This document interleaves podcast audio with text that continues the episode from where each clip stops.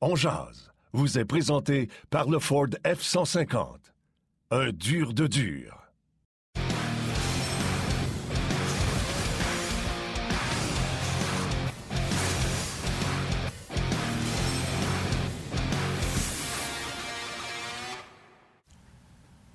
Mardi le 11 janvier 2021, bienvenue à cette toute nouvelle édition de On. Bon midi, Yannick Lévesque et Martin Lemay qui vous accompagnent jusqu'à 13h aujourd'hui. François Gagnon et Stéphane Waite seront nos invités à l'émission d'aujourd'hui avec ce froid glacial à l'extérieur qui englobe le Québec. On va tenter de vous réchauffer un peu avec des propos intéressants en tout cas, on va essayer d'être intéressant. Euh, divertissant également, on va tenter de mettre un peu de bonne humeur dans cette journée.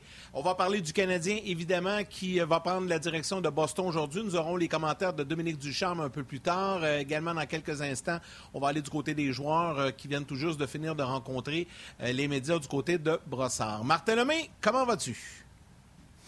Je vais, je vais très bien. Et moi, ce matin, vers 7h30, j'ai dit, écoute, ne craignant rien, j'ai dit je vais sortir le recyclage pour euh, voir si ça saisit vraiment. Puis euh, la réponse, ça saisit. Euh, c'est proche des narines qui collent, je te dirais. Ah, c'est froid, puis pas à peu près. Là. Soyez prudents si vous avez à, sortir, à prendre la route. C'est un froid glacial. Oui, si tu me permets, je pense que ce serait de mise. Des salutations à tous les gens qui, là, sont en pause puis qui nous regardent, mais que eux, leur job, ils travaillent dehors euh, éboueurs, ah les gens du recyclage, du compost, euh, les policiers, les pompiers, la construction. La construction, je ne sais pas si, euh, tu sais, je vais donner un exemple, le monde de revêtement extérieur, si on pas fait, OK, temps d'arrêt, on reviendra demain. Mais s'il y en a qui sont obligés de rentrer, je sais qu'il y a des pauses plus fréquentes quand il fait froid comme ça, mais si vous travaillez à l'extérieur, j'allais dire brigadier, mais il n'y a pas d'école. Fait que, salutations. Oui, exactement. Euh, d'ailleurs, c'est pas des journées faciles pour euh, les gens qui ont à travailler, comme tu dis, à l'extérieur. Et euh, pour, pour d'autres, comme nous, des chanceux qui ont la chance euh, et le bonheur de travailler à la maison, à la chaleur, ben, on est là pour vous divertir. On va parler de hockey. Enfin, le Canadien va jouer demain. Ça, ça fait du bien. Ça fait longtemps euh, que le Canadien n'a pas joué depuis le 1er janvier. Et euh, du côté de Brossard, ben, il y a entre autres Laurent Dauphin qui s'est adressé aux médias. Jeff, Petrie également, qui est, de retour, donc s'est adressé aux médias. On va écouter les propos des gars et au retour, François Gagnon s'installe pour jaser avec nous du Canadien. Je me disais, c'est peut-être ta dernière chance, tu sais jamais dans, ta carrière à 26 ans. Alors, euh, c'est sûr, je me préparais pour ça. Puis, euh, je savais que c'était des, matchs importants, mes premiers. Puis, je sais que les prochains matchs, le voyage va être important. Puis, que je vais continuer à essayer de faire ma place, comme tu dis. Puis, tu sais jamais c'est ta dernière chance. Fait qu'il faut vraiment pas que je la laisse passer. Je suis pas le premier à qui ça, l'arrive. Puis, euh, j'ai regardé mes games pendant ce temps-là, essayer de de voir qu'est-ce que je faisais de bien puis de moins bien, puis d'essayer de, bosser là-dessus. Puis euh, je me sentais super bien dans, les trois derniers jours, alors je pense que je vais être prêt à reprendre aussi j'ai laissé. Là. I think it was nice to, uh, you know, to really, you know, step away and, um, you know, be away from, you know, pretty much everything hockey related for, for a little bit. And, you know, I think it was, um, you know, obviously the circumstance wasn't the best, but uh, um, you know, you know, for personal things was was good to you know just spend time with family, um, you know, clear clear my head of uh, you know everything that has has gone on to start this year, and um, you know, recover mentally, physically. Uh, Jeff Petrie, Yannick qui parle de se vider la tête de, de, de tout ce qui a été s'est passé euh, mentalement et physiquement. Oui, elle a parlé de, bon temps en famille, que c'était pas dans les meilleures circonstances d'être de s'être éloigné du hockey. On sait qu'il a testé positif, c'est pour ça qu'il est resté aux États-Unis. Euh, c'est bien de faire le vide euh, de tout ce qui est relié au hockey. Euh, donc, il a apprécié cette pause, c'est ce que dit Jeff Petrie. François Gagnon, salut! Salut, bonjour, Frank! Messieurs, bonjour! Hey, je me souviens d'une manchette à l'antichambre il y a quelques semaines de ça, quand ça allait vraiment pas bien pour Petrie. Puis je m'étais avancé le coup un petit peu en disant euh, euh, une pause nécessaire pour Petrie. À ce moment-là, il n'était pas blessé. À ce moment-là, il n'y avait pas la COVID, mais il était clair qu'il n'était pas lui-même. Et dans le cadre d'une saison qui est à tout point pratique, à tout, point euh, terminée pour le Canadien, en fait, je voudrais dire à toute fin pratique terminée, excusez-le, il fallait peut-être faire ça. Les circonstances lui ont offert cette pause-là. Puis tu sais, quand il nous arrive des situations comme celle-là, ça permet de regarder à ce qui se fait ailleurs. Les ligues européennes, par exemple, je suis en contact avec quelques équipes là-bas, j'essaie de trouver de l'information.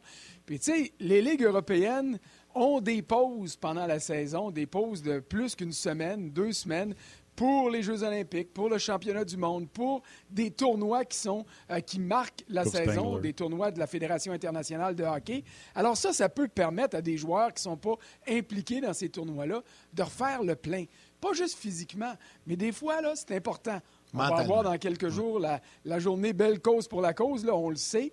Euh, je ne sais pas pour vous, là, euh, l'autre bord de la caméra ou les gens qui nous regardent à la maison, mais il y a des jours que je trouve ça dur, moi, d'être dans mon bureau puis de regarder les quatre murs puis de dire Hey, je veux aller pelleter quelque chose, là, je veux me trouver de la nouvelle, je veux fouiller quelque chose, je voudrais faire euh, des entrevues avec du monde. Mais tu sais, on, est pogné, là. Alors, euh, si c'est bon pour nous autres, c'est bon pour les gens à la maison, mais c'est aussi bon pour des athlètes professionnels. Tout à fait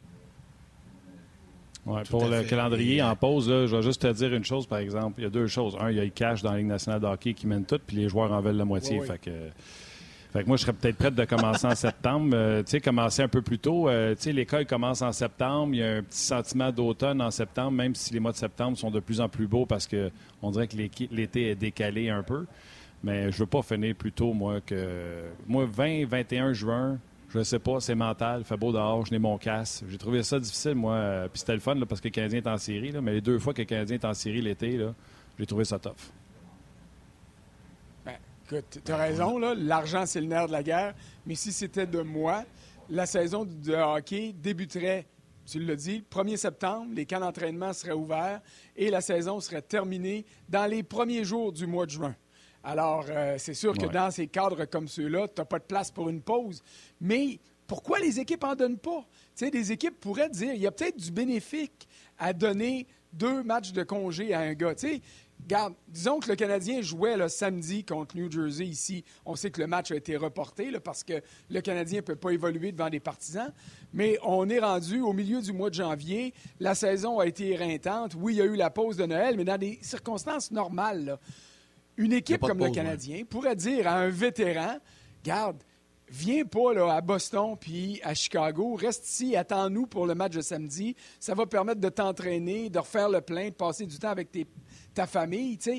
il y a peut-être des nouvelles façons de gérer, euh, pas juste le physique, mais le mental pour les joueurs. Même si on regarde ces gars-là et on dit c'est des machines, c'est des F1, ils doivent donner le meilleur d'eux-mêmes pendant 82 parties, puis après ça, espérer le meilleur en série quand tu t'y rends.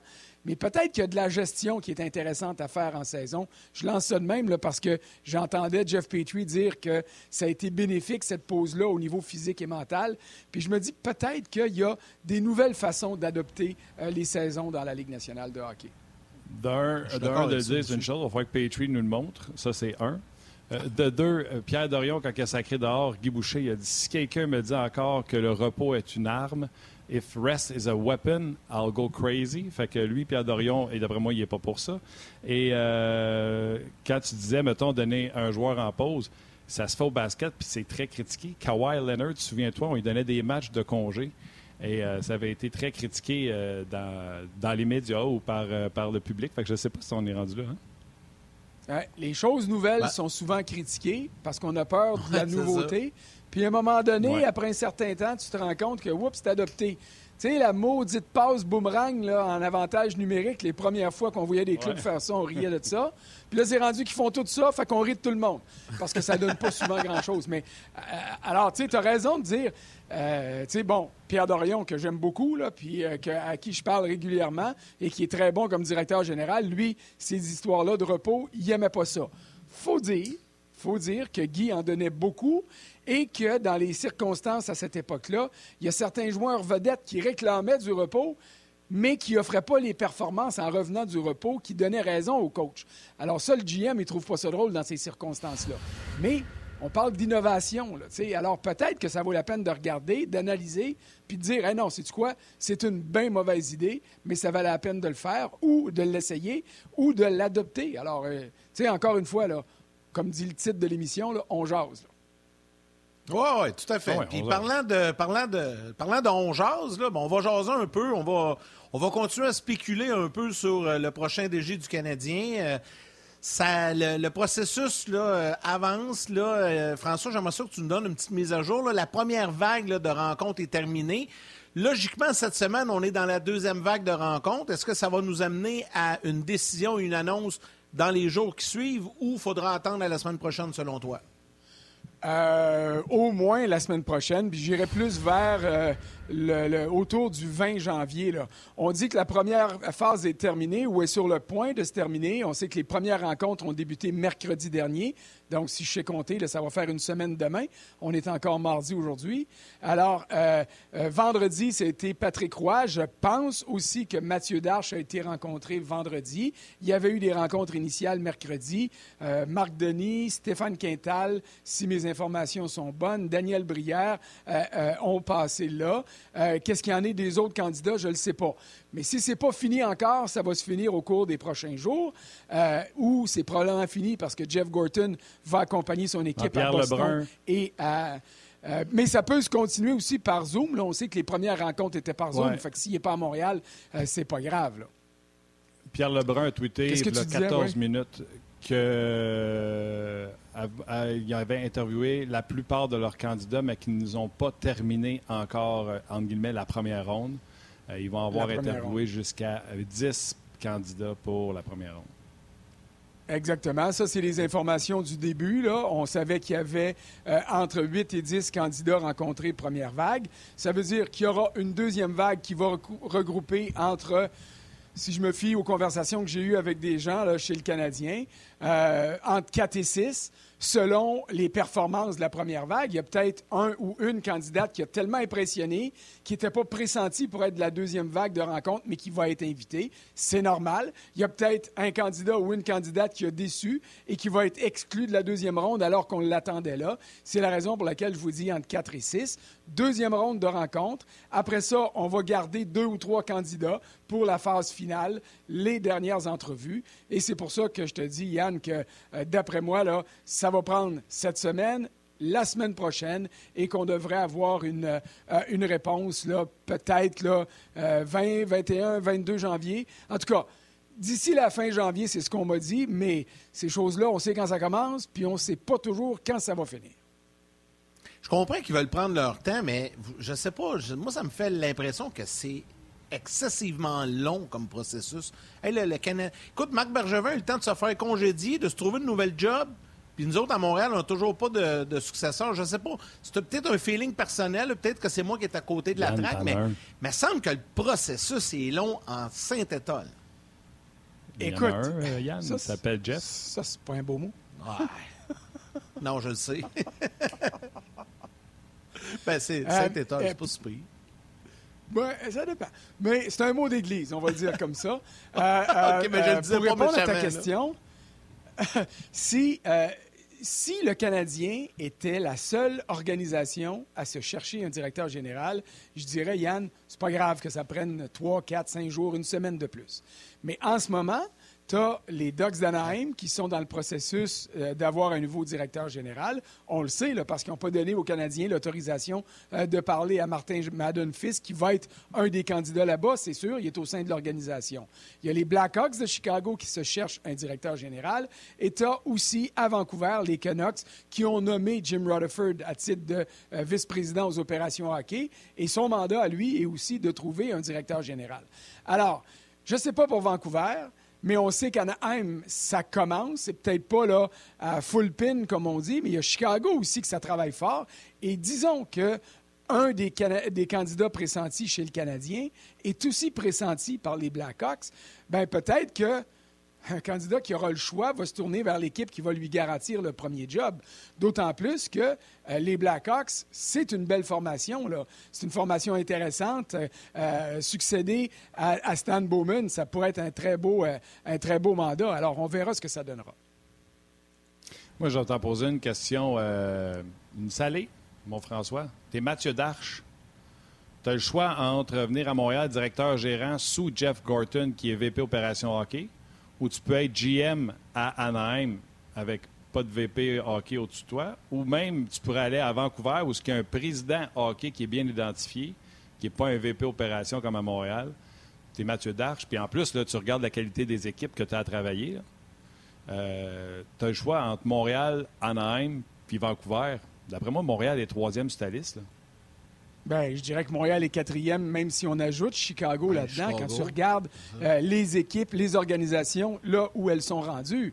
Euh, Anaheim, la qualité de vie ressemble beaucoup à celle de, euh, de Tampa, où Mathieu Darche est installé depuis bientôt trois ans. Alors, tu sais, ça, c'est intéressant. La grande variable dans tout ça, OK? Puis ça, il y a juste Mathieu Darche qui peut répondre à cette question-là. C'est à quel point l'attrait de Montréal, pour son épouse, pour leurs deux enfants, leurs deux garçons, à quel point l'attrait de Montréal, où les familles vivent, euh, les familles au sens large, euh, et euh, l'attrait du Canadien fait pencher la balance du côté de Montréal. Et ça, moi, je peux avoir une réponse, toi, tu peux avoir la tienne. L'important, c'est que l'un ou l'autre des candidats pressentis ait cette réponse-là, qui fera pencher la balance peut-être du côté de Montréal ou du côté d'une autre organisation, si évidemment des offres sont euh, en place là-bas aussi. Oui, tout à fait, tout à fait. En tout cas, j'ai hâte de voir ce qui va arriver euh, dans ce dossier-là, mais il y a aussi le dossier du euh, recruteur en chef qu'on doit régler chez le Canadien, mais ça, ça va se faire une fois que le DG va être engagé. Ça ne sera pas un avant l'autre. Parce qu'il y a quand même, euh, il va y avoir quand même un peu de travail de ce côté-là. tu n'as pas l'air convaincu de ça, toi, François. Tu penses qu'on pourrait nommer le recruteur en chef avant le DG? Euh, peut-être pas avant le DG, mais je ne vois pas de corrélation entre la nomination du prochain directeur général et la nomination euh, du recruteur-chef. Deux raisons pour expliquer ça. La première, Jeff Gorton. C'est un vice-président aux opérations qui est très, très euh, féru en matière de repêchage, de recrutement, de dépistage. C'est un rat d'aréna. Et quand tu regardes le profil que Jeff Gorton a eu au sein de l'organisation des Bruins, et après coup avec les Rangers, quand il a eu le job de directeur général à New York, il y a un gars qui s'appelle Daniel Doré qui a été rapatrié à New York par Jeff Gorton pour s'occuper de quoi? Du recrutement. Alors, Daniel Doré, aux dernières nouvelles, c'est un Québécois. Euh, est-ce que le Canadien pourrait obtenir la permission de lui parler euh, du côté des Rangers? Ça, je n'ai pas réponse à cette question-là. Mais euh, c'est certainement, à, mon avis, à moi, un candidat qui est intéressant. Et là, ben, tu, tu, connais les règles comme moi autour de la Ligue nationale. Si tu appelles les Rangers pour avoir la permission de parler à Daniel Doré, ben, il faudra que le poste que tu lui offres soit supérieur à ce qu'il occupe chez les Rangers actuellement. Alors, euh, ça, c'est une piste de solution pour le Canadien il peut avoir mille et un autres candidats, euh, des candidats qu'on connaît, d'autres qu'on ne connaît pas du tout. Et, et ça, c'est la beauté de la chose. Mais je ne suis pas convaincu en raison des aptitudes de Jeff Gorton en matière de recrutement et en raison peut-être des lacunes de quelques-uns des candidats qui sont pressentis à ce niveau-là. Je suis loin d'être convaincu que c'est le prochain directeur général qui va nommer le directeur du recrutement. J'ai plus l'impression que cette décision-là viendra du VP aux opérations avec, bien sûr, l'assentiment de son directeur général. Mais j'ai l'impression que euh, la drive du côté, la recherche principale sera menée du bureau du VP plus que du bureau du DG. Dossier euh, à suivre, puis tu sais, euh, on va se dire la vérité, les gars, on n'a pas fini d'en parler. je pense qu'à chaque semaine, on va pouvoir faire un segment là-dessus. tu as eu la chance d'échanger des textes avec Marc Bergevin. Ça a l'air qu'il t'a confirmé qu'on paye bien à Los Angeles. Philippe Dano avait raison d'y aller? ben écoute, Philippe Dano avait entièrement raison d'y aller. Euh, non, mais ça, ça y a donné. remarque que les deux gars se sont retrouvés au bye-bye pour des raisons euh, différentes. En fait, pas au bye-bye, mais Dano était avec Jean-René Dufort là, à, sa revue de l'année. Mais euh, quand on regarde les images de la Californie, tu parlais d'Anaheim tantôt comme poste de directeur général. il y, a des attraits là-bas qu'il n'y a pas ici, surtout aujourd'hui quand je regarde par la fenêtre et que j'ai l'impression que si je me mets le nez sur la fenêtre, je vais le geler. Là. François, je l'ai dit plus tôt cette semaine, le grand chum de Marc Bergevin, c'est Cheval Day Off à Winnipeg. Et je suis prêt à gager beaucoup d'argent que jamais Marc Bergevin aura resté une job de VP senior à Winnipeg. À Los Angeles, oui. Ouais. Winnipeg? Mais Marc Bergevin a de bons amis partout autour de la Ligue nationale. Puis ça, ça me permet de dire à tous ceux qui disent Ah, oh, on sait bien, c'est un boys de network, puis c'est un network d'amis, puis tout ça, puis c'est la raison pour laquelle. Non. Marc Bergevin a été embauché par les Kings de Los Angeles parce que Marc Bergevin a peut-être été sali un peu à Montréal par euh, des partisans qui sont euh, déçus, puis par des observateurs qui sont plus déçus encore, mais il bénéficie d'une très bonne réputation autour de la Ligue nationale. Et si on l'a embauché, c'est parce qu'on voulait l'avoir au sein de l'organisation. Rob Blake, il est à sa dernière année de contrat. Il y a déjà des indications comme quoi les Kings euh, sont prêts à lui offrir une prolongation de contrat. Et si ça arrive, ça ne voudra pas dire que Marc Bergevin est en danger à Philadelphie. Parce que selon ce que je comprends, euh, les, euh, les paramètres de cette embauche-là. À, Los Angeles. Marc as dit Marc Bergevin n'est pas en danger à Philadelphie. Ah ben, je voulais dire à Los Angeles, pardon. À Los Angeles. Euh, ce que je disais, ce que je disais, c'est que il a signé un contrat qui lui permet cette année d'écouter des offres de d'autres formations, si jamais d'autres formations mm-hmm. se, cherchent un, directeur général. Et s'il n'obtient pas un emploi ailleurs, euh, son avenir à Los Angeles est assuré. Un contrat de trois ans qui l'attend, qui lui permettrait d'être un adjoint ou un conseiller senior, appelle ça comme tu voudras, à Rob Blake, si Rob Blake reste. Si Rob Blake décide de partir parce qu'il est tanné, ça ouvre la porte à Bergevin et on pourrait avoir la complicité là-bas euh, identique à celle que Marc Bergevin entretenait avec Scott Mellenby, euh, qui a été sa première embauche quand il est arrivé euh, chez le Canadien de Montréal. Donc, un espèce de partenaire de travail avec qui tu rivalises d'intellect. Chaque fois que tu veux prendre une décision, tu pèses le pour et le contre. Donc, il deviendrait un peu, oui, l'adjoint ou le conseiller ou, je te dirais, le partenaire de réflexion de Rob Blake ou du directeur général des Kings à ce moment-là. En tout cas, chose est sûre, moi je pense qu'il va être euh, il va être approché par quelques équipes euh, si des postes se libèrent. Je suis pas mal convaincu de ça, parce que c'est vrai, tu l'as dit, là, ici les gens l'ont écorché un peu, mais quand tu regardes l'ensemble, c'est quand même un excellent, euh, excellent homme de hockey et je pense qu'il aura des, des, entrevues à gauche et à droite dans la Ligue nationale. Je suis pas mal convaincu de ça. Puis comme tu dis, ben, il y a une petite sécurité à LA si jamais ça fonctionne pas ailleurs. Ah oui. C'est correct C'est tous. Dans, le, dans le hockey, un contrat, ça t'assure pas un emploi, ça t'assure un salaire. Alors, tu peux être congédié n'importe quand, mais au moins, tu seras payé pour la durée du contrat que tu as signé avec cette formation-là. Il n'y aura pas moyen de pelleter euh, trop trop euh, pour le reste de l'hiver. non, il ne pèlera pas. Puis, c'est quoi? C'est dépendamment comment il poste. François avait l'air à dire Mellenby. C'est que Mellenby avait pas mal les mains à l'aréna tous les jours, mais s'il est vraiment VP Senior Advisor, il peut aller souper chez eux à 5 heures. Lui, là, il n'est pas obligé de rester à l'aréna, puis euh, il peut aller profiter du, coucher de soleil. Là. Fait que c'est pas du tout le, même euh, style de job éreintante qu'il avait ici à Montréal à gérer toute cette micro-société-là qui est tout simplement euh, débile. écoute, je t'en envoie une des patins. Je sais que la pause s'en vient, mais si tu veux commencer, puis ça va peut-être intéresser les gens, ils vont venir nous voir sur le web. Tu as échangé des textes avec Marc Bergevin. Comment il va? Y es-tu de bonne humeur? Y es-tu, y tu s'est-tu reposé? Eh, écoute, pour euh, répondre très rapidement, parce que la pause arrive, je te répondrai que oui. Euh, puis ce que je peux comprendre, c'est qu'il est déjà installé. Il est arrivé là la semaine dernière. Et puis quand tu regardes le oh. paysage là-bas, ça aide à composer avec une, euh, un congédiement. Absolument. On poursuit sur le web.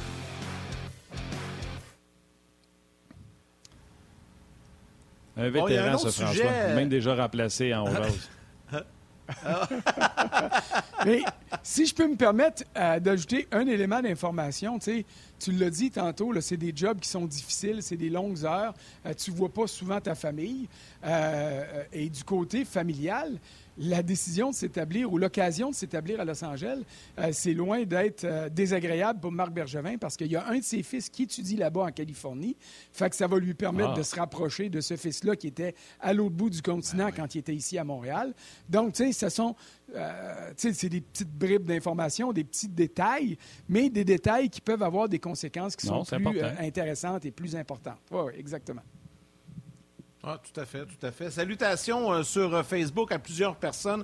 Je vais rapidement rafale. Je vais laisser Martin y aller par la suite sur le RDS.ca. Félix Giroir, Simon Savard, Kevin Nadeau, Simon Forgue, Sébastien Pelletier-Beaulieu, Jean-Guy Lambert, euh, Vincent de Candido, Manon Denis, une régulière, Nicole Martin également, Patrick Guillet, régulier, Marc-André Masque aussi, Gabriel Hébert et André Tremblay. Martin, je te laisse aller avec des salutations sur RDS par la suite. Renvoie-moi la, rondelle. J'ai une question pour François en lien avec son premier sujet et d'un commentaire euh, de André Tremblay sur Facebook.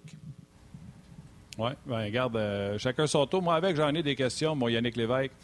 salutations à Normand Picard. Euh, une des questions qu'on pourrait répondre, mais c'est le valeur. Le monsieur, son nom, c'est Jean Pense, comme un nom, euh, oui, Jean Pascal, Jean Pense quoi? Fait que, je peux pas le saluer en nom, mais sa question était bonne pareil. Est-ce que les Canadiens payent encore Marc Bergevin maintenant qu'il est à l'emploi des Kings de Los Angeles? On peut répondre à ça rapidement en disant non. Euh, on ne te paye plus quand tu es à l'emploi d'une autre équipe. Ça dépend. Dans, le cas qui nous occupe, Marc Bergevin ne touche pas le même salaire de directeur général. Alors, c'est clair euh, que le Canadien donne à Marc Bergevin le montant pour se rendre au salaire qu'il touchait à Montréal.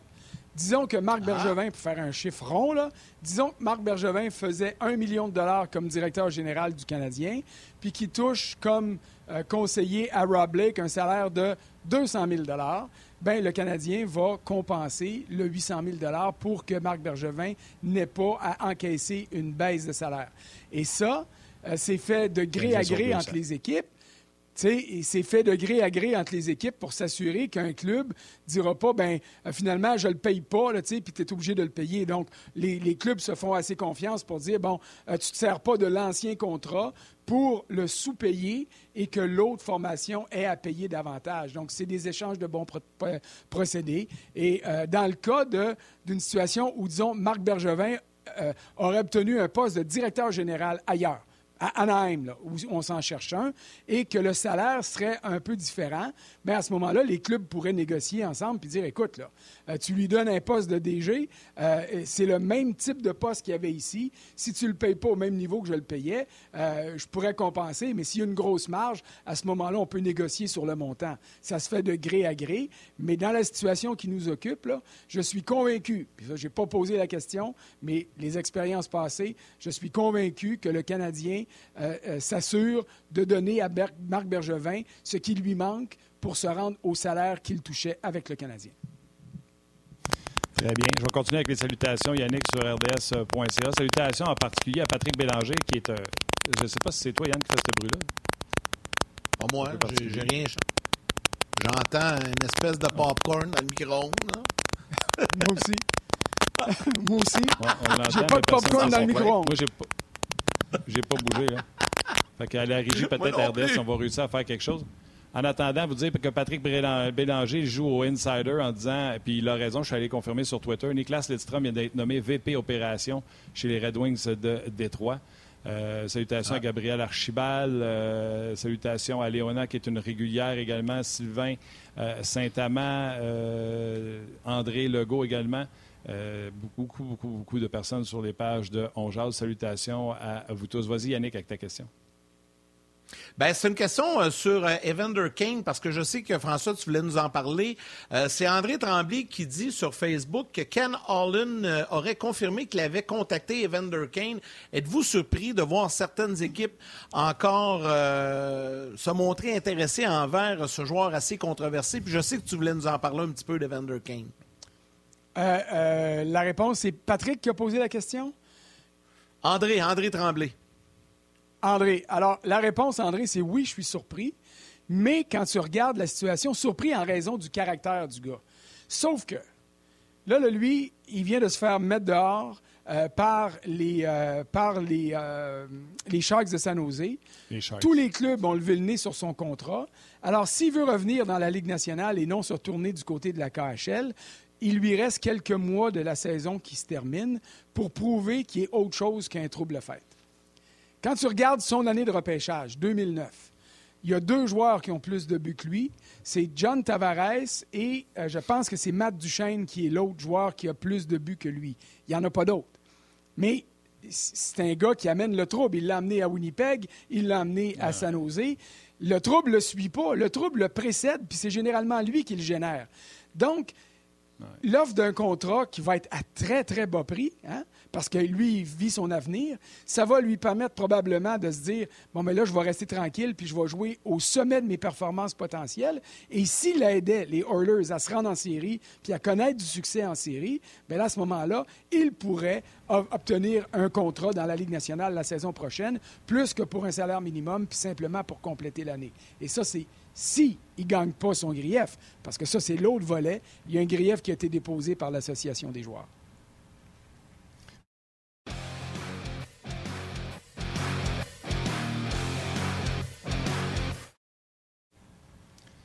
Euh, François, tous tes points sont bons. Mais, mettons que Ken voudrait prendre une chance pour améliorer sa situation dans les buts avec un Evander King, gardien de but. Je te dirais, je comprends qu'il prend une chance. Il est à côté au pied du mur. Mais aller prendre une chance avec un trouble à faire comme ça, qui même entouré des meilleurs vétérans, les Joe Thornton, les Pavelski, les, les Brent Burns, les, les Coutures, ça a donné ce que ça a donné. Pour aller loin en série, ça te prend une culture de gagnant, ça te prend, ça te prend du leadership, ça te prend pas Evander King. Fait que je suis outré, des, je trouve ça dégueulasse que Ken pense même à penser à lui. J'aurais peut-être compris si c'était un gardien parce que c'est son besoin. Mais je ne la comprends pas pantoute pour, euh, pour Evander Kane. Puis c'est pas comme si tout le monde a droit une deuxième chance dans la vie, je suis d'accord. Mais Evander Kane est rendu à sa 34e.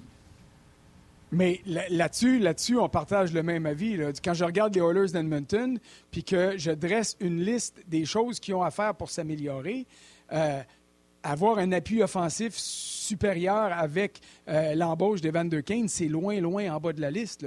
Tu l'as dit, devant le filet, c'est la priorité numéro un, numéro deux, numéro trois, numéro quatre, numéro cinq.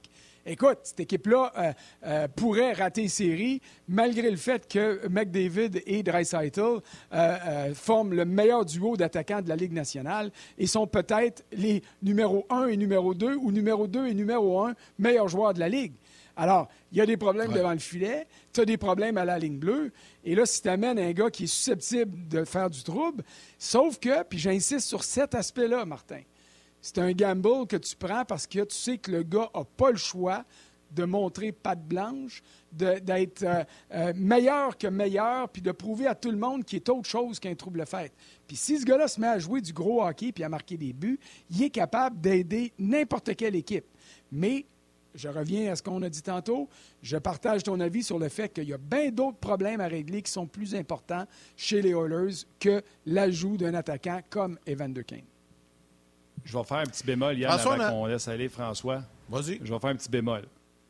Parce qu'il faut toujours, tu sais, souvent nous autres, on réagit à ce qui se passe là, mais il y a toujours derrière. Je donne un exemple. On va aller chercher Kane parce que pour aller chercher un gardien but numéro un qui a du terme sur son contrat, ça va nous coûter Pulu Harvey, exemple. Puis Kane pourrait remplacer la production de Pulu Harvey, puis on aurait notre gardien. Je pourrais comprendre. Je prendrais peut-être la chance, même moi. Oui, mais là, c'est parce que là, tu contreviens à ce que tu disais quand tu disais il y a trois minutes que tu étais outré de voir qu'il regarde ça. Tu sais, à ce niveau-là. Parce que c'est un gardien qui est au bout de la piste. C'est un gardien qui est au bout de la ligne. Non, non, mais. Tu sais, tu laisses partir un attaquant, tu vas te chercher un vrai bon gardien numéro un. Là.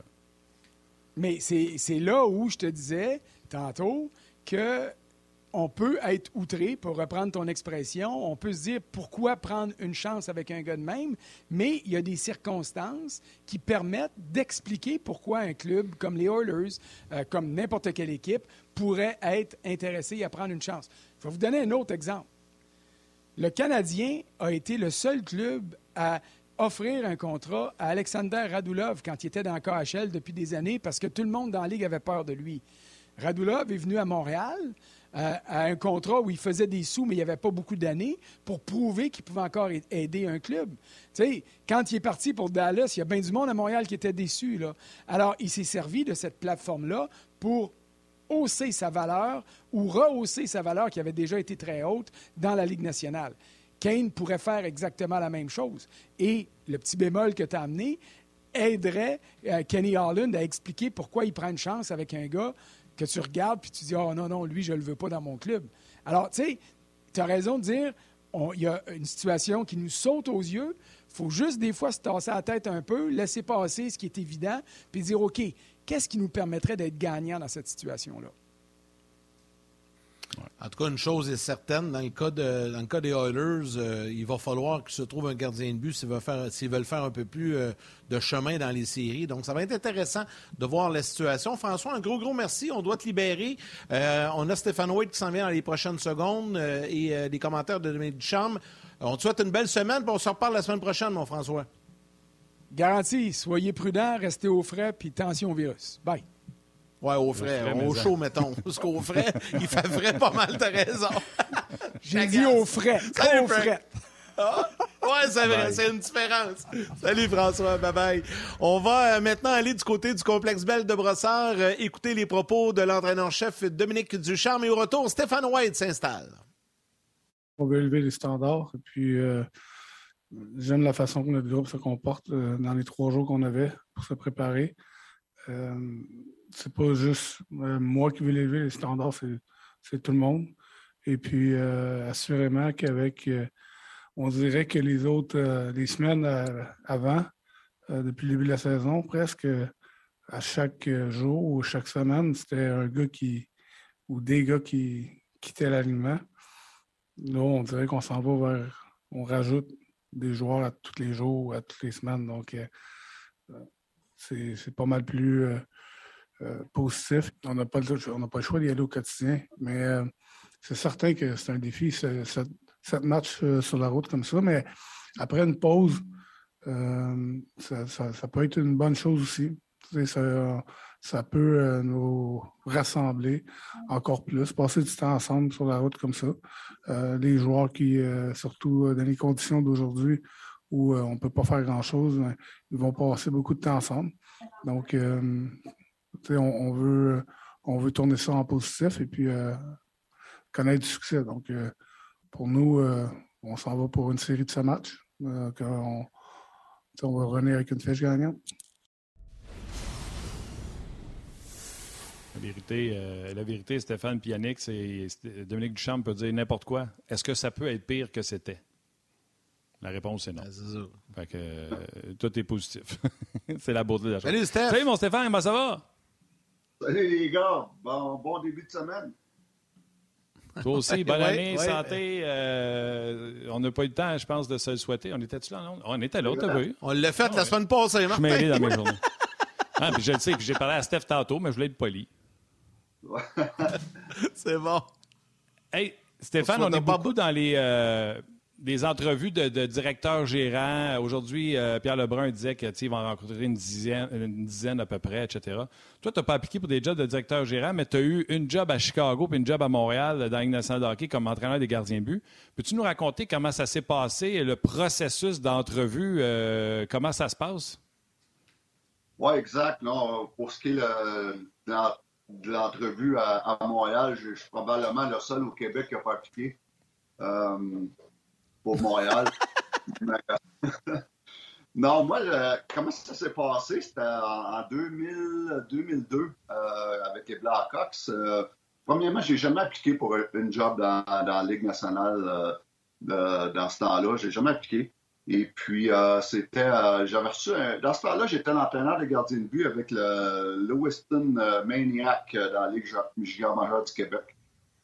Et puis, et puis j'avais reçu un, appel euh, out of nowhere euh, euh, de, de, Bob Pulford qui m'avait demandé si j'étais intéressé à remplacer un certain, je ne sais pas si vous le connaissez, Vladislav Tretiak. Et puis. à peine, à peine. à peine. Et puis, euh, j'avais été surpris parce que, je veux dire, euh, je m'en allais en, auto cette journée-là. Puis, là, je pensais que c'était un joke. J'ai dit Bob Poffer qui m'appelle demain. Et puis, euh, la saison a commencé cette saison-là. Et puis, j'ai passé une entrevue avec eux. Ils m'ont demandé de les rencontrer à Montréal parce que les Blackhawks jouent à Montréal. J'ai dit oui, je vais y aller. Et puis, dans ce temps-là, j'ai rencontré dans un hôtel, lui, Bob Pulford et, et Dale Talon. Et puis, euh, on m'en demande un petit peu ma, philosophie, puis toutes sortes de, choses à nouveau des gardiens de but. Et puis, euh, tu sais, Bob Pulford, c'est pas le gars qui connaissait les, gardiens de but, le but le plus au monde. Euh, mais c'était après cette entrevue-là qui, a duré près une demi-heure, on m'a dit qu'on me rappellerait dans une semaine. Et puis, pour voir, parce qu'il y avait d'autres candidats. Un des candidats était dans le temps l'ancien gardien de but, que Greg Steffen, qui a déjà été euh, entraîneur de gardien de but avec Caroline. Et puis, tu avais Grant tout, qui était dans les candidats pour être entraîneur de oh. gardien de but. Donc, c'était un petit peu, la manière que je l'ai compris, c'était entre nous trois. Mais le lendemain matin, on m'a appelé et on m'a dit que si je voulais la job, c'était à moi. Et puis, euh, donc, euh, j'ai demandé, j'ai demandé de réfléchir un petit peu parce que j'avais beaucoup d'engagement. Dans ce temps-là, j'étais avec euh, euh Maniac. Je, travaillais tout entraîneur de gardien de but avec au niveau du sport études. Et puis, j'étais consultant pour la compagnie Sherwood au niveau d'équipement de gardien de but. donc, j'avais, j'étais bien dans ce que je faisais. Mais euh, euh, finalement, j'ai dit oui. Euh, je voulais tout le temps l'essayer. j'ai dit oui. Et puis, écoute, j'ai demandé seulement de finir la saison dans ce temps-là, finir la première saison. Et après ça, on verra pour un contrat. Et puis, tout après la saison, on m'a fait un contrat de trois ans. Donc, ça a été assez spécial comme. mais je, sais que l'organisation me connaissait bien parce que j'avais été recommandé par Jocelyn Thibault et puis, euh, et puis euh, Michel Dumas. Michel Dumas, qui était le dépisteur-chef des Blackhawks depuis plein d'années. Puis lui m'avait vu œuvrer dans la Ligue du Québec pendant 17 ans, où ce que la plupart des gardiens de but, je pense, qui progressaient bien. Et puis euh, la plupart étaient repêchés au niveau de la Ligue nationale. Donc, c'est le même que je suis rentré à Chicago. Steph, euh, puis on va continuer là-dessus. J'aime ça, moi, des, histoires comme ça. Euh, quand tu es arrivé à Chicago, la saison est en cours. Donc là, tu es arrivé. Premièrement, tu me diras les deux gardiens qui étaient là. Puis comment ça s'est passé, le premier contact sur la glace? Parce que ça, c'était une affaire. Tu rencontres la direction, tu sais, Bob Pulford, Dave, Dale Talon, mais là, quand tu arrives avec l'entraîneur-chef qui est là, tu nous rappelleras c'est qui. Puis là, tes deux gardiens, la première journée, toi, t'es, es le gars du Québec, probablement qu'ils te connaissent pas, ou pas, ou, à peu près pas. Comment ça s'est passé? Là? Ouais, tu sais, le gars qui arrive du junior, puis OK, c'est qui ça, Stéphane White s'en vient là? Raconte-nous ça un peu, là.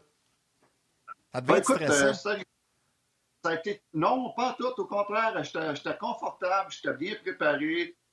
Dans la vie, j'ai tout le temps mes gardiens de but, quand tu es bien préparé, il euh, n'y a, y a, pas, y a rien d'être euh, nerveux. Et puis, je pense que j'étais bien préparé. J'arrivais là avec. Euh, écoute, j'avais pas. Euh, puis, euh, rien contre Vladislav Tretiak, mais Vladi est un petit peu old school. Puis, j'ai souvent eu la chance de parler à Vladi cette saison-là parce qu'il était encore sous contrat avec les Blackhawks. Mais il n'avait plus la chance de venir vraiment à Chicago. Et puis, les gardiens de but des Blackhawks avaient demandé un changement parce que Vladi t'a rendu un petit peu trop comme je, viens de dire, old school. Donc, moi, je j'arrivais là avec des nouvelles idées. Euh, dans ce temps-là, les, les, coachs et gardiens de but étaient très populaires au niveau professionnel, euh, surtout ceux qui venaient du Québec, parce qu'on avait à peu près 25 gardiens de but du Québec dans la Ligue nationale. Donc, tu arrives là ah déjà avec une bonne réputation. Tu arrives déjà là avec une bonne réputation parce que tu viens du Québec. Et puis, euh, l'entraîneur-chef était Brian Sutter, que j'ai adoré travailler avec. Et puis, Denis Savard, qui était l'assistant coach. Donc, j'étais bien appuyé avec Denis. Et puis j'avais été recommandé par Jocelyn, qui était un des gardiens de but, Jocelyn Thibault, qui était un des gardiens de but des Blackhawks, mais qui n'a pas joué de l'année parce qu'il avait été opéré à un hanche. Donc, j'ai jamais eu la chance de travailler avec Jocelyn. Euh, les gardiens de but qui étaient là, c'était euh, Craig Anderson et puis euh, Michael Layton. Et on avait Steve Passmore. Donc, c'était tous des jeunes qui commençaient dans la ligue. Et puis, après quelques mois, ils ont eu une bonne, bonne progression. Et puis, euh, c'est là que les Blackhawks m'ont décidé de m'offrir un contrat de trois ans. Donc, euh, mais au niveau là, j'ai été très bien perçu, très bien reçu, reçu par la direction, par les joueurs et puis surtout par les gardiens de bus que j'ai développé une, euh, une relation assez proche d'eux autres très, très, très rapidement. Ouais, tu te souviens-tu de Adam Murno? Murno? Monroe? Monroe. Monroe, ben oui. Te souviens-tu de Money, Money. Ben oui, ben Money, je l'ai eu aussi dans ces années-là. Et puis, euh, Adam, même euh, Matt Underhill. Matt Underhill, il a joué un, ou deux matchs, je pense, euh, cette année-là. Un, euh, un match, t'es fort. Exactement. Et puis, oh, ouais, c'était, ça avait été une année très difficile, mais ça avait été une bonne année avec moi parce que je commençais avec des jeunes. Et puis, euh, Adam Monroe est venu, c'était un de mes entraîneurs ici à Sherbrooke, dans mon école de hockey, il y a deux ans, hein, pour te dire comment j'ai développé une, bonne relation. Michael Layton, qui est venu cinq étés en ligne à mon, à, mon camp de, de, pro que je faisais l'été ici à Sherbrooke. Euh, Michael Layton, qu'on a affronté en finale de la Coupe Stanley en 2010, lui, il était avec les Flyers. C'est vrai. Donc, euh, ça, c'était une expérience assez spéciale parce que la, la série en 2010, en finale de la Coupe Stanley, il y avait quatre gardiens de but impliqués. Il y avait mes deux gardiens de but à Chicago, qui étaient euh, euh, Anthony Annie et Cristobal Huet. Et puis les Flyers, il y avait Michael Layton et Brian Boucher. Les quatre gardiens de but, j'avais été le entraîneur des gardiens de but. Donc ça, c'était un, moment assez spécial. Et puis, euh, hein? donc, c'est le même que j'ai commencé à Chicago, pour faire une histoire courte, c'est le même que j'ai commencé à Chicago me semble que ça fait déjà 50 ans de ça. Oui, puis euh, là, tu t'es-tu un petit peu sale de dire les défauts de ton chum Layton qui vient de donner un coup de main à tes euh, cliniques de goaler pour le battre en série finale de la Coupe Stanley?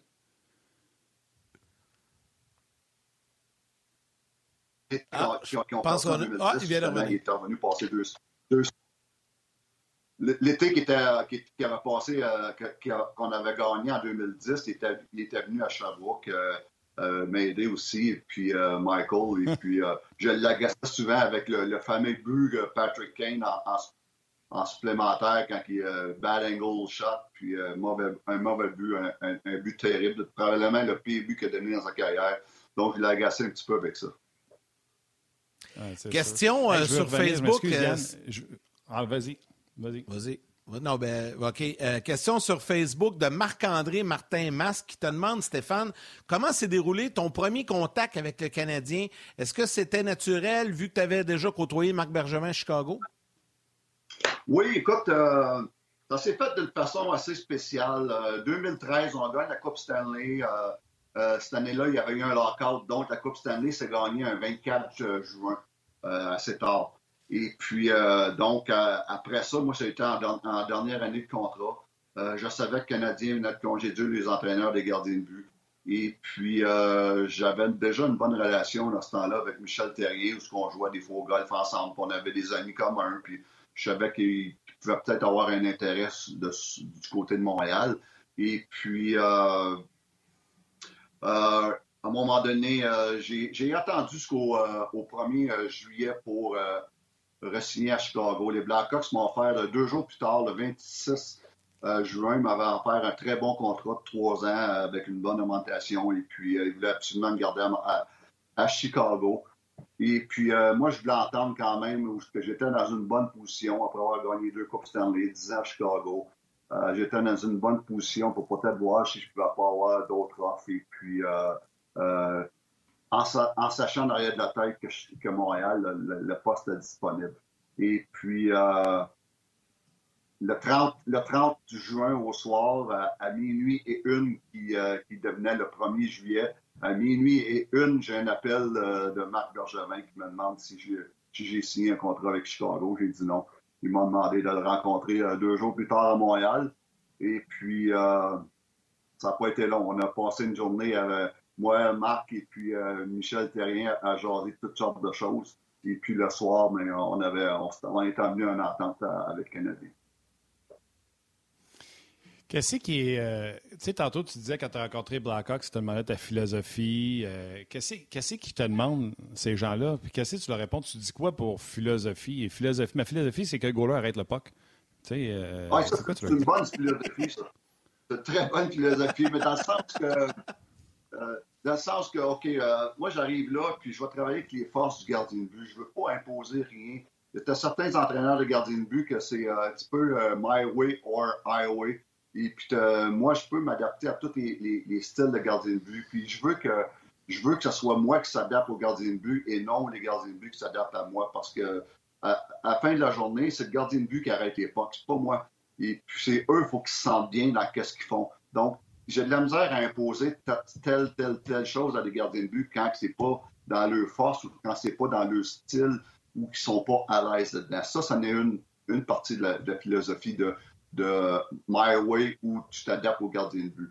Et puis, euh, donc ça, ça n'était un des aspects. L'autre aspect, c'est que j'aimais, j'aimais travailler euh, au niveau de, du vidéo, faire beaucoup d'aspects positifs, faire beaucoup de, de voir 80% de mes, vidéos, c'était du positif, puis 20% c'était des, des ajustements ou des choses qu'il faut corriger.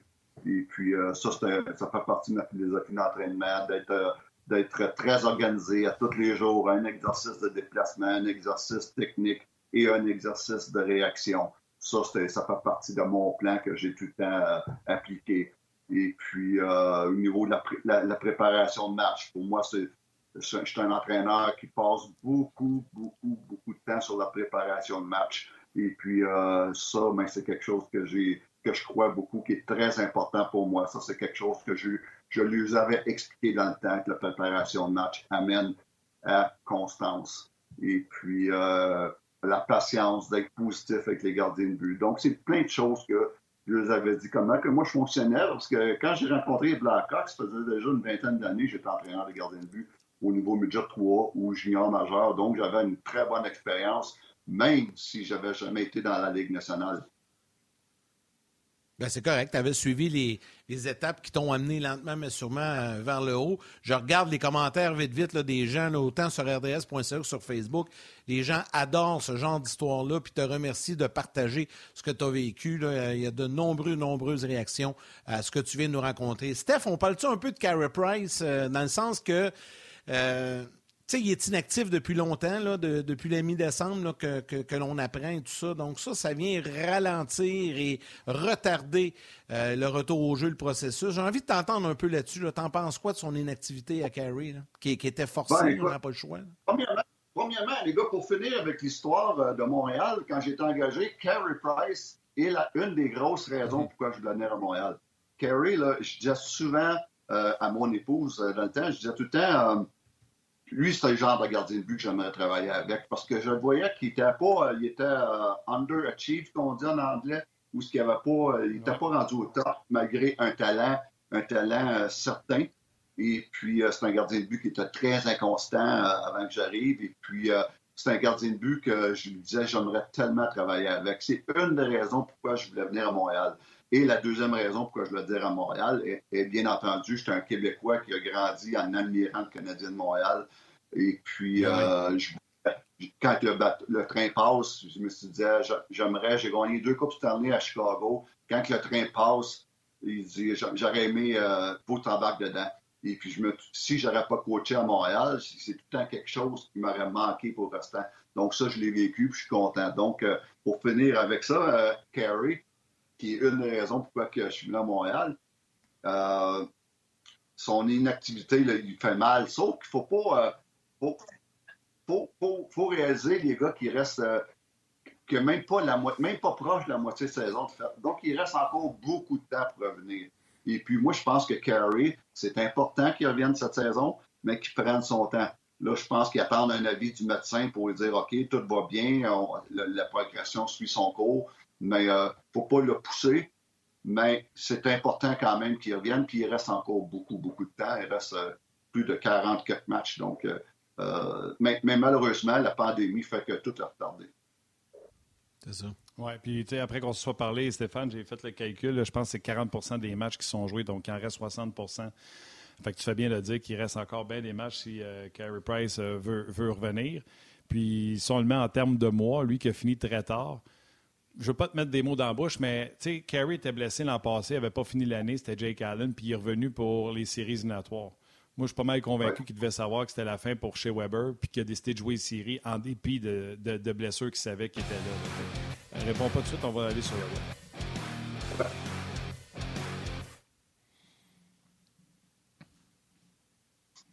Oui, exact. tu veux ajouter ton grain de sel là-dessus. Là?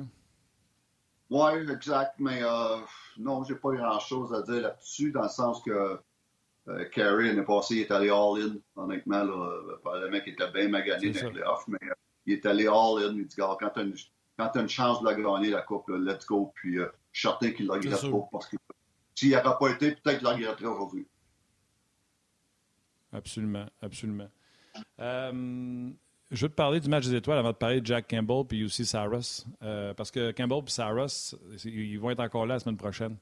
Mais le match des étoiles, je ne sais pas si vous avez vu, là, puis Stéphane puis moi, on essaie de se l'expliquer tantôt. Il y a eu un vote populaire pour euh, les joueurs du Canadien. Tyler Toffoli était le joueur nommé euh, pour le match des étoiles. Étant blessé, on l'a remplacé par Drake Patterson et on a remplacé Thomas Chabot comme représentant des sénateurs d'Ottawa.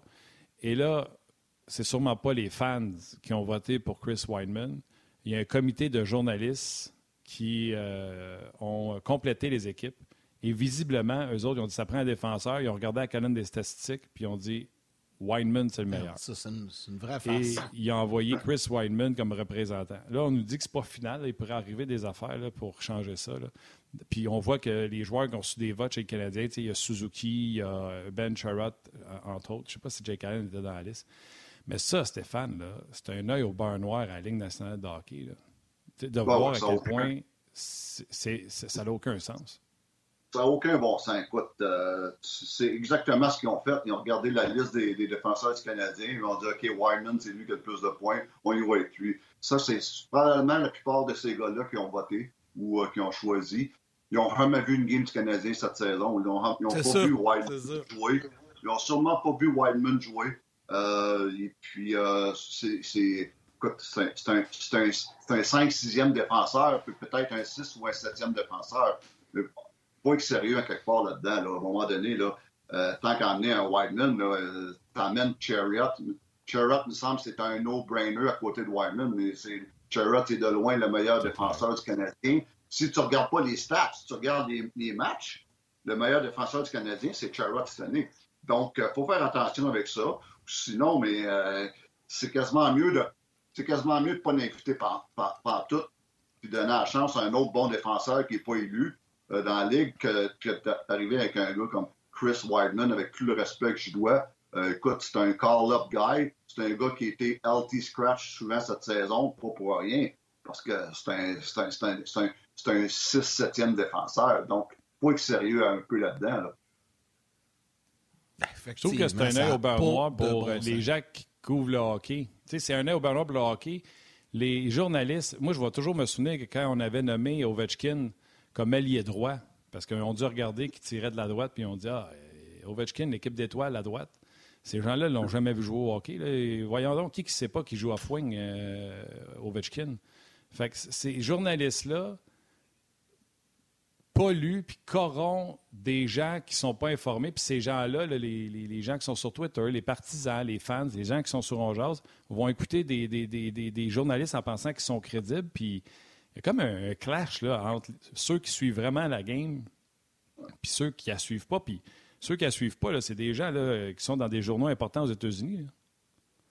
ça, c'est comme. Euh, c'est quasiment un, affront à, du monde, à des journalistes ou à, du monde euh, comme nous qui suivent des matchs à tous les soirs puis qu'on on, fait nos devoirs. Tout à fait. Pas en, regardant, regardant les stats. C'est facile le matin, le matin se lever et regarder OK, les stats de la Ligue nationale. Ah, OK, lui, il est bon, il n'est pas bon. Puis tu n'as pas vu le match. Euh, ça, c'est un affront à ceux qui font le devoir, qui match, qui regardent des matchs à tous les soirs, qui analysent, peu importe les stats. Ça, c'est un affront à tout le monde. Donc, ça prend un peu de sérieux ce côté-là. Moi, ça me fait penser, les gars, moi, à chaque année, quand on, nomme le, trophée, euh, le gagnant du trophée Norris, euh, souvent, là, tout ce qu'on fait, c'est qu'on regarde les stats des défenseurs. C'est hmm. tellement fauné, ce trophée-là. C'est le pire trophée. C'est à chaque année, on regarde les stats. Lui, celui qui a le plus de buts, plus de points ou whatever. C'est ça. On prend le gars offensif. C'est ça. Il est, candidat, au trophée Norris, puis il va gagner le trophée Norris au lieu de voter pour le meilleur défenseur qui n'a rien à voir avec les stats, le nombre de buts, tout ça. Si vous voulez nommer le meilleur défenseur offensif, là, mais sortez un trophée et appelez-le le trophée Bobby Orr. Ça, là, on va le donner au meilleur défenseur offensif. Mais le Norris devrait être le meilleur défenseur, point final. Et puis, euh, ça, me fait penser un petit peu à ça. C'est vrai. C'est une très, très bonne comparaison. Ah c'est un peu moins pire dernièrement parce qu'il y en a plusieurs qui, comme toi, euh, ont chialé. Euh, moi, le premier, là. Euh, souviens-toi, puis je t'apprends vérifier mes dires. Là, Roman aussi l'a gagné sans être le meilleur marqueur euh, de la Ligue. un des trophées d'Eric Carlson est amplement mérité. Il avait dominé, c'est l'année avec Guy Boucher, il avait dominé pour les lancers bloqués, en plus de tout ce qu'il amenait en, attaque. Euh, mais tu as raison. Là, euh, Mais puis, souvent, je regarde, là, là, John Carlson à Washington ne l'a pas eu, puis tout le monde disait qu'il devait gagner par un mille parce qu'il y avait tellement d'avance au point, puis on lui a pas donné. Ouais. Fait que je te dirais qu'au cours des peut-être trois, quatre dernières années, c'est un peu moins pire, mais tu as raison, un trophée Bobby Orr serait bon. Mais je suis d'accord, mais je veux dire, à un moment, donné, il y a quelques années où ce que, je me souviens, mes premières années canadiennes, mes dernières à Chicago, euh, où ce qu'on aimait souvent un, gars où il y avait seulement des, des grosses stats, et puis c'était comme on se regardait Ouais. tout le monde en disant, voyons donc, euh, y a quelqu'un qui peut me dire que Ouais. tel, tel défenseur, sans vouloir nommer le nom, est le meilleur défenseur dans la ligue, voyons donc. C'était- C'était comme une joke un peu, là. Steph, on est rendu Ouais, presque à la toute euh, fin de l'émission. Il nous reste euh, à peine euh, quelques secondes. euh, mais tu voulais nous parler un petit peu de Jake Campbell et Yossi Saros. Oui, monsieur. Deux, deux personnes qu'au début de la saison, on voyait pas. On voyait pas. on, on voyait pas dans le décor. On parlait, on parlait tout le temps de Vasilevski, on parle d'Ellerbach, on parle de, tous ces gars-là. Mais euh, Jack Campbell, ce qui était un des points d'interrogation des, des Maple Leafs au début de la saison, quelle saison? Là, il est en train de prouver qu'il peut faire la job dans un gros marché avec de la pression. Puis ça, il ne l'avait pas prouvé encore. Puis ça ne veut pas dire qu'il ne pouvait pas le faire, mais il fallait qu'il le prouve. Puis ça, il est en train de le faire. Et quel timing pour lui? Il est premier, il est premier dans la ligue pour le- le- les buts contre, euh, dire, le- la moyenne d'efficacité. Il est, il est- il est troisième au niveau des victoires. Quelle saison qu'il a. Dernière année de contrat, Jack Campbell. Quel timing, hein, les gars? Il va être euh, agent libre à la fin de la saison. Donc, euh, quel timing. Et j'aimerais parler de UC Saros, euh, un petit gardien 5 et 11 qui est annoncé. Moi, je pense qu'il est plus 5 et 10. Euh, Mais euh, 5 et 11, euh, quelle saison? Premier dans les victoires, deuxième au niveau du pourcentage d'efficacité dans la Ligue nationale. Il est en train de prouver euh, que l'exception à la règle, lui, ça l'est. Euh, petit gardien de but qui, joue gros. Et puis, euh, ce gars-là, là, écoute, quelle, quelle aubaine. Lui, est en course contrat avec cette saison pour 4 ans à 5 millions. Ça, là, c'est une belle aubaine pour les, les prédateurs. Et puis, euh, il ne mérite pas assez de crédit. Yossi Saros, j'adore le, voir- le voir jouer parce qu'il joue d'une façon spéciale. Il ne joue pas comme les autres gardiens de but. Il ne peut pas jouer comme les autres gardiens de but à cause de son, de son gabarit. Mais euh, quelle saison, il faut, faut commencer à donner du crédit, ce gars-là. Puis c'est du quoi? Je trouve qu'il est économique dans son filet. Euh, il limite les déplacements inutiles. euh, fait que je trouve qu'il n'est pas non plus sur ses genoux en train de faire le slide to slide souvent. Fait que ça aussi, c'est économique. Je vais juste faire une parenthèse sur Jack Campbell. Non, il n'y a pas le choix. Je vais faire une parenthèse sur Jack Campbell. Tu sais, tu disais qu'il fallait qu'il prouve, puis il fallait qu'il prouve, tu as raison, parce qu'il y avait tellement de bruit autour de lui. Mais si on se dit la vérité, l'an passé en série, Steph, 1,81, 934. Tout le monde aurait pris ça Ouais. en série. Son problème, c'est qu'il a affronté Carey Price. Fait que même en série, l'an passé, il n'a pas été mauvais. Il y a ce but-là sur Gallagher que tout le monde va se souvenir. Mais Jack Campbell, depuis qu'il a rencontré ce fameux entraîneur-là, à preuve comme quoi que c'est bon un entraîneur, des fois tu en rencontres un puis que ça clique, son entraîneur avec les Kings de Los Angeles, il est euh, parmi les meneurs dans la Ligue nationale de hockey au niveau des statistiques. Moi, je trouve que les Kings, souviens-toi, les Leafs ont fait un sapristi move quand ils sont allés chercher parce qu'ils ne l'ont pas payé si cher que ça. là. Puis il est euh, un gardien de but numéro un dans une équipe vraiment incroyable. Excellent. Oui, exactement. Et puis, euh, je texte de temps en temps à son entraîneur de gardien de but, Steve Brière, avec les Maple Leafs. Puis euh, Steve il me dit qu'il est impressionné avec son calme. Comment il est calme euh, quand ça va bien ou quand ça va mal. Et puis, ça, ça me fait penser à un certain Carey Price. Et puis, tu as tellement raison l'année passée. Tout le monde pense qu'il n'a pas été bon parce qu'ils euh, ils ont perdu contre le Canadien. C'est- c'est- ça me fait penser à Carey Price. Toutes les années, j'étais Canadien. Souvent, dans les séries, il était très, très, très, très bon. Mais tout le monde disait Ah, Price, il n'est pas bon dans les playoffs parce qu'il a jamais gagné dans. Mais check ses stats dans les playoffs à Carey. Euh, il a tout le temps été très, très, très bon. Je me souviens, deux, trois ans en ligne, on faisait les playoffs, mais on ne scorait pas de but. On perdait des, des, des parties 2-1, 1-0. Mais là, tout le monde disait Ah, Carey, pas capable de gagner. Mais à un moment donné, il ne peut pas scorer aussi. Mais c'est la même chose pour Jack Campbell. Tu as totalement raison, euh, Martin. Puis dans ces deux dernières saisons, c'est 930. Avec l'an passé puis cette année, c'est 930 de pourcentage d'arrêt, 2,06 sur un échantillon Oh, plus large. là. On se souvient qu'il a été blessé l'an passé. C'est euh, Ouais. Ouais, excellent. Mais tu sais, à Toronto, c'est des. c'est des gens qui crucifient Goaler vite. Hein, nous autres, on aime Frederick Anderson, puis on dirait que le monde ne regardait pas les games, ne voyait pas qu'il y avait 45 shots par game, euh, puis des, des chances A+. Mais... À Toronto, c'est tough sur le goaltending, mon Steph. Parlons-en d'Anderson. Quelle saison qu'il y a lui aussi à Caroline? Il est, dans, il, est il est, le troisième meilleur gardien de but dans la Ligue en ce moment. Pour moi, dans mon livre à moi, c'est le troisième meilleur gardien de but. Imagine, toi, c'est Anderson, puis euh, euh, tu as Campbell à, Toronto. Ils ont le meilleur duo dans la Ligue nationale et de loin. Mais les, mais les Leafs vont encore choquer en première ronde. Les Leafs vont encore choquer en première ronde. On verra ça dans quelques mois. ouais, c'est ça, on aura le temps d'en reparler. Hey Steph, gros, merci, bonne semaine. Bon, on se retrouve avec grand plaisir la semaine prochaine. Hey, bonne semaine, les gars, toujours un plaisir. Merci beaucoup. Merci, Steph. Toujours le fun, plaisir partagé. Merci, Stéphane. Martin, on y va avec les trois étoiles du jour. Oh yes. La troisième étoile, le third star du Facebook On Jazz, Mathieu Morissette. La deuxième étoile de second star du RDS.ca, André Legault. Et la première étoile, the first star. J'espère que vous entendez des applaudissements parce que là, on sonne un peu niaiseux. Euh, la première étoile, the third star du Facebook RDS, André Tremblay. Tremblay. Un gros merci à Stéphane Waite et à François Gagnon euh, qui étaient nos invités à l'émission d'aujourd'hui, l'équipe de Sport pour euh, clips euh, de l'entraîneur et des joueurs du Canadien. Valérie Gautran en réalisation, mise en onde. Un gros merci à Mathieu Bédard également avec nos hauts médias sociaux aujourd'hui. Tous les gens, l'équipe de production en régie à RDS, un gros, gros merci. À vous tous les jaseux d'avoir été avec nous. Demain, Marc Denis en direct de Boston et Gilbert Delorme en direct de la Floride. Donc demain, on va être euh, North euh, American. Oui, on va être en plus, on va être jour de match finalement. ça s'en vient, le mercredi, jeudi, des matchs, donc ça va faire euh, du bien. Gros merci d'avoir été là. Prenez soin de vos mamans, embrassez vos kids, puis on se demain.